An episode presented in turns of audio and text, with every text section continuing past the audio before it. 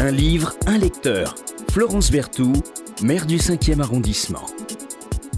Bonjour Claude Blanche-Maison. Bonjour. Merci d'être euh, avec nous pour euh, nous parler de ce qui a été et ce qui reste euh, sans doute un phénomène littéraire incroyable, le livre d'Arundhati Roy, Le Dieu des Ptériens, que j'ai découvert, lu grâce à vous, une langue qui me fait rappeler d'ailleurs celle de Garcia Marquez.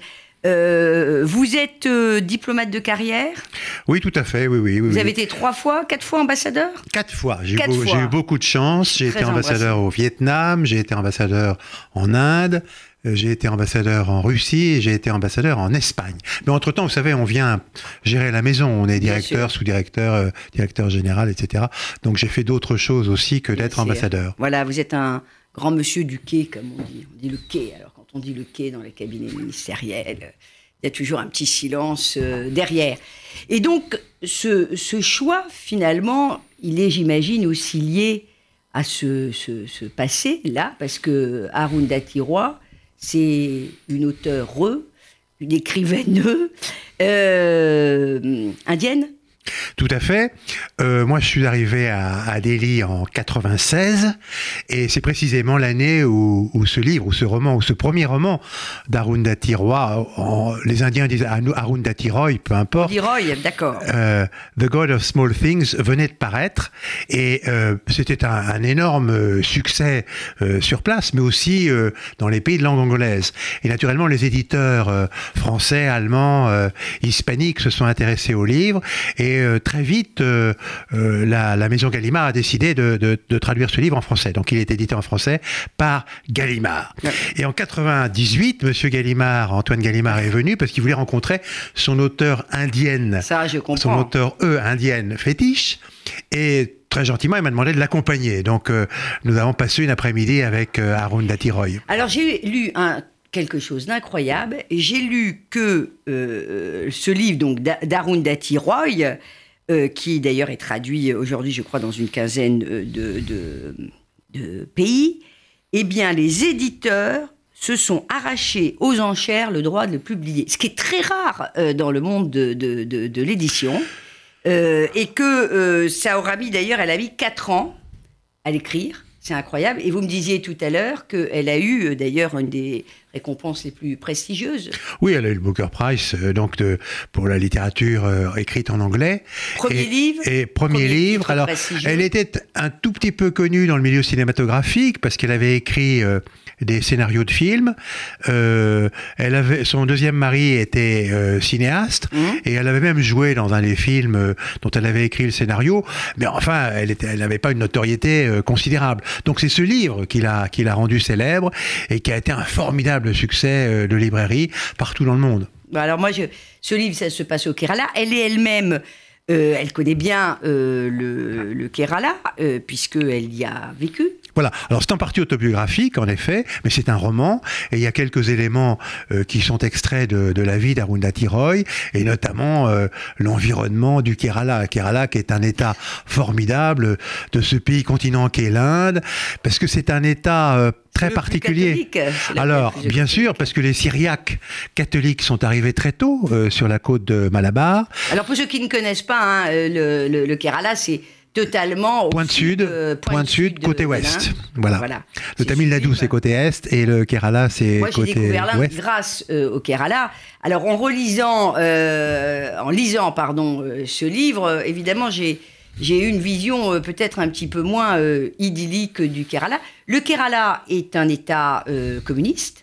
Alors, il a très longtemps été communiste, euh, ce qui d'ailleurs euh, lui donne un avantage aujourd'hui dans la compétition économique, parce que le, taux de, gens qui savent lire au Kerala est de 98%. Ce qui est assez rare en Inde, parce que malheureusement, beaucoup d'enfants dans l'ensemble de l'Inde ne, vont pas à l'école. C'est un état de, de paradoxe d'ailleurs. Hein. Les communistes, le taux d'alphabétisation le plus important de l'Inde les catholiques les plus implantés euh, là, je sais pas, il doit y avoir 3%, même pas de catholiques en Inde, on doit être entre 2 et 3%.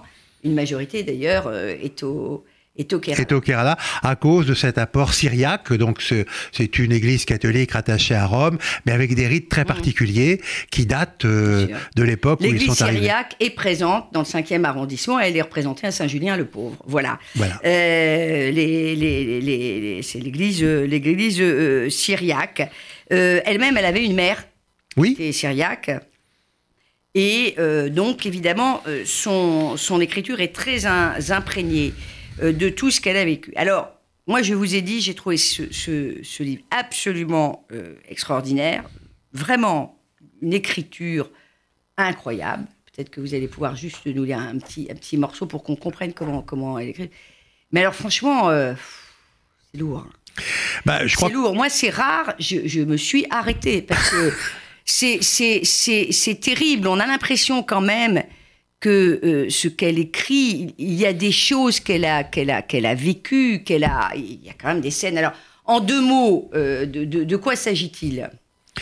Ben, il s'agit en effet euh, de Ahamou, euh, euh, donc en fait le, le- le personnage de, de la Oui. mère, qui euh, euh, Dès se- le début, on sait qu'elle va mourir, de toute façon. voilà et qui se retrouve donc seule et qui déménage de- du West Bengal, West Bengal où d'ailleurs euh, Arundhati Roy est né, n'est-ce pas? Oui. Et qui retourne dans sa famille à Kochi, dans, par conséquent au, au Kerala, et avec deux, deux jumeaux, un, un garçon et une fille Qui ont été séparés quand même. qui ont été bien sûr séparés.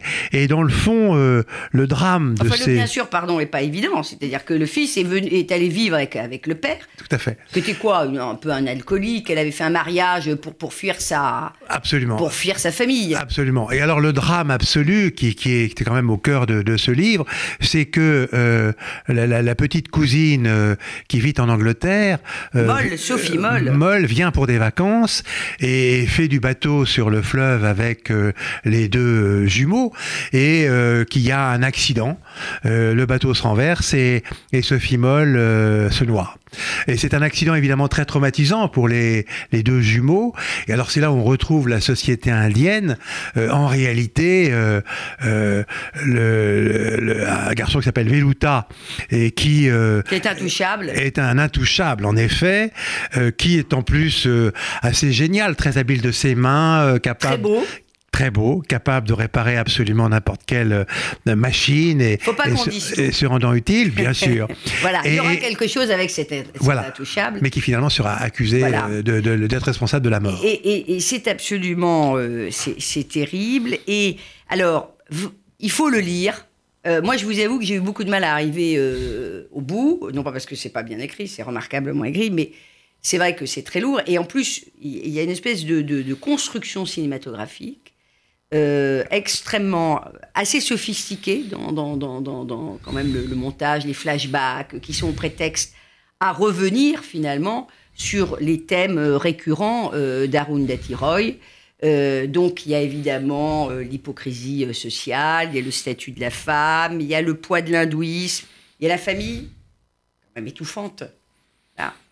Il y a tous ces thèmes-là. qui Il y a le poids de la société aussi, et de cette société très particulière, qui est la société indienne, puisque actuellement, les, comme vous le savez, les castes sont, sont interdites par la Constitution, qui est une constitution laïque, mais dans la société, il y a une prégnance naturellement sociale qui reste euh, à, à ce Vous propos. mesuré, vous, comme ambassadeur en, en Inde Oui, euh, mais pas tout de suite, parce qu'évidemment, à Delhi, on est en contact d'abord avec, euh, disons, euh, l'élite politique, journalistique euh, du pays, qui, qui, elle, assez souvent, euh, est d'origine euh, brahmanique, mais pas toujours. Et au fur et à mesure que, euh, dans la société, euh, on a affaire à des gens qui ont été, qui ont fait des études supérieures longues, parfois partiellement à l'étranger, l'aspect prégnance des castes s'estompe, bien entendu. Mais quand on fouille un petit peu, qui épouse qui, on retrouve quand même. euh, enfin, l'Inde n'est pas le seul pays où on retrouve des choses de ce genre, n'est-ce Oui, pas oui, oui. C'est-à-dire qu'il y a évidemment une prégnance sociale importante euh, au niveau des mariages. Bien sûr. Et, et effectivement, on peut retrouver euh, la, la trace euh, des castes, ce qui explique que, d'ailleurs, euh, le, le fait qu'il y ait des conversions euh, au christianisme, pas seulement au Mm. catholicisme, parce que c'est aussi un moyen de sortir de ce, de ce schéma, de ce Oui. schéma social. Oui. C'est- d'ailleurs un peu le cas, là. Euh, on voit bien que le catholicisme, on se dit que c'est un moyen. Euh, je crois qu'elle est, elle est, elle est, elle est catholique Oui, d'ailleurs. hein, dans, Oui, dans le, Oui, oui. la- la- Elle la est- pro- les protagonistes sont euh, catholiques. Mais en même temps, il y a cette question des, des origines. On est, on est quoi? Il y, a, il y a toujours euh, ce thème du de dominant-dominé. Et puis, euh, est-ce qu'on est indien euh, si on n'est pas, si on n'est pas hindou? On- oui, parce que bon, il y a en effet 80% des, des Indiens qui se réfèrent euh, à la religion hindoue. Vous avez aussi que les historiens disent qu'après tout, euh, l'hindouisme euh, a été euh, théorisé, Bien formalisé par euh, les Anglais. Bien. Que auparavant, bien sûr, il y avait une religion hindoue avec des dieux dans Mm. chaque village. C'est un pays encore très rural, l'Inde. hein. Deux tiers des habitants vivent en milieu rural. Et il y avait des dieux différents suivant les régions, suivant les villages même. Alors effectivement, les historiens Oui. anglais ont théorisé la chose. Mais comme il n'y a pas d'église hindoue, il n'y a pas de doctrine euh, hindoue, euh, c'est quelque chose qui est très souple et qui accueille euh, dans le fond tous les dieux. Euh, il y a une espèce de syncrétisme. Claude Blanche-Maison, vous qui avez été euh, notamment ambassadeur euh, en, en Inde, euh, dans ce dieu des, des petits riens, d'Arundhati euh, Roy, euh, est-ce qu'il y a des choses euh, que vous avez vues, que vous avez vécues euh, Vous dites, ah ça c'est vraiment l'Inde Oui, ah bah, surtout, surtout en effet euh, du côté de Kochi, dans, le sud, oui, bien sûr. On, voit aussi, puisque on parlait de cette prégnance des castes dans la société, dans la sociologie indienne, de grandes différences suivant la génération. Dans le livre, il y a en effet le père de Veluta, l'intouchable, qui euh, est resté euh, dans la tradition des intouchables et qui et dans la tradition des intouchables qui est naturellement passé complètement dépassé aujourd'hui euh, l'intouchable avait un petit balai pour effacer la trace de ses pas Il avait marché à reculons d'ailleurs. marcher à reculons et il effaçait la trace de ses pas puisque c'était une non-personne en quelque sorte. Bon, ceci est évidemment totalement terminé, mais on, on peut rencontrer des vieilles personnes qui euh, se comportent encore comme cela. Cela dit. euh, euh, c'est aussi, il y a, d'autres critères parce que euh, je me souviens avoir euh, voyagé dans le sud avec euh, un écrivain indien qui écrivait en malayalam, euh, qui est la langue de, de, de, de, de cet état, du Kerala, et qui était un écrivain et un poète très connu.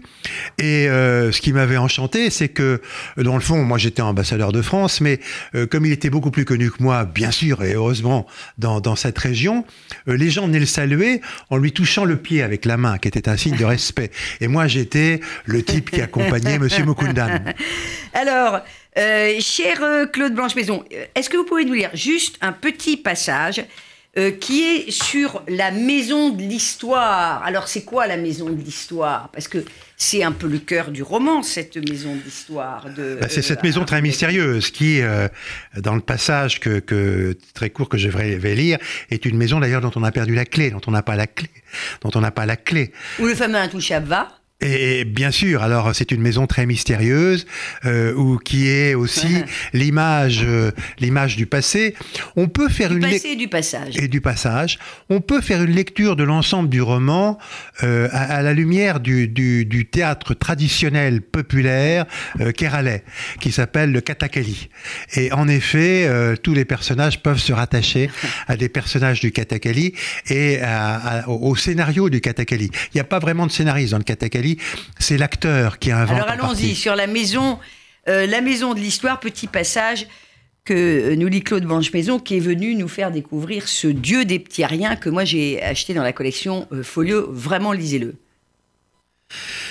Des dalles de pierre fraîche au sol, des murs noyés dans l'obscurité, des ombres comme de grands vaisseaux aux voiles gonflés par le vent, de gros lézards translucides vivaient derrière les vieux tableaux, et des vieillards branlants, le teint cireux, les ongles des orteils durs, comme de la corne, la laine sentant le moisi des cartes jaunies, se chuchotaient des histoires de leur voix de fossé. C'est inquiétant, la maison de l'histoire. Et il y a, c'est un livre aussi de l'étrange, du magique, du tragique, et euh, où la narration s'organise autour d'incessants euh, allers-retours euh, de, la, de la mémoire.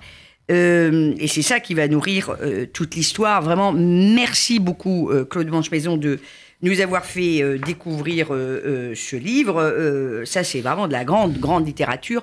bravo euh, au traducteur que je ne connais pas, mais alors j'ai lu que c'était un certain Claude de Manimeli. tout le monde loue, en tout cas, la, la traduction. Et juste un petit passage quand même sur la pauvreté aussi, la manière dont elle en parle. Les arbres étaient toujours verts, le ciel toujours bleu. On est au Kerala, ça c'est l'image que moi j'ai eue du Kerala. ce qui n'était déjà pas rien. Il continuait donc ses hôteliers futés à vanter de plus belles les mérites de leur Éden nauséabond. Un vrai coin de paradis, disaient leurs dépliants, parce qu'ils savaient que les odeurs, comme tout ce qui concerne la pauvreté des autres, c'est tout bonnement une question d'habitude, de discipline, de rigueur et de climatisation, rien de plus. Il y a parfois ce côté un peu, pas cynique, mais ce côté comme ça, brute. Euh, disons les choses. Odeur, couleur, l'Inde, c'est aussi beaucoup cela. Et, euh, et, aussi la littérature, euh, c'est ça qui est fantastique, dans beaucoup de langues, puisqu'il y a 22 langues officielles en, en Inde. Et, d'où l'importance des, des, traductions. si vous me permettez, d'ailleurs, je, je, je, crois savoir que l'année prochaine, à Paris, le Salon du Livre, qui a lieu chaque année euh, fin mars, euh, euh, sera consacré à l'invité d'honneur sera l'Inde. Voilà. Et n'oubliez pas que dans le cinquième, on démarrera le Festival Quartier du Livre le 15 mai, du 15 au 22 mai, avec deux très grands auteurs. Donc, Le Dieu des petits riens, Folio, et c'est Claude Blanche-Maison qui est venu nous faire découvrir cette, ce merveilleux auteur. Merci. Merci. Un livre, un lecteur. Florence Berthoud, maire du 5e arrondissement.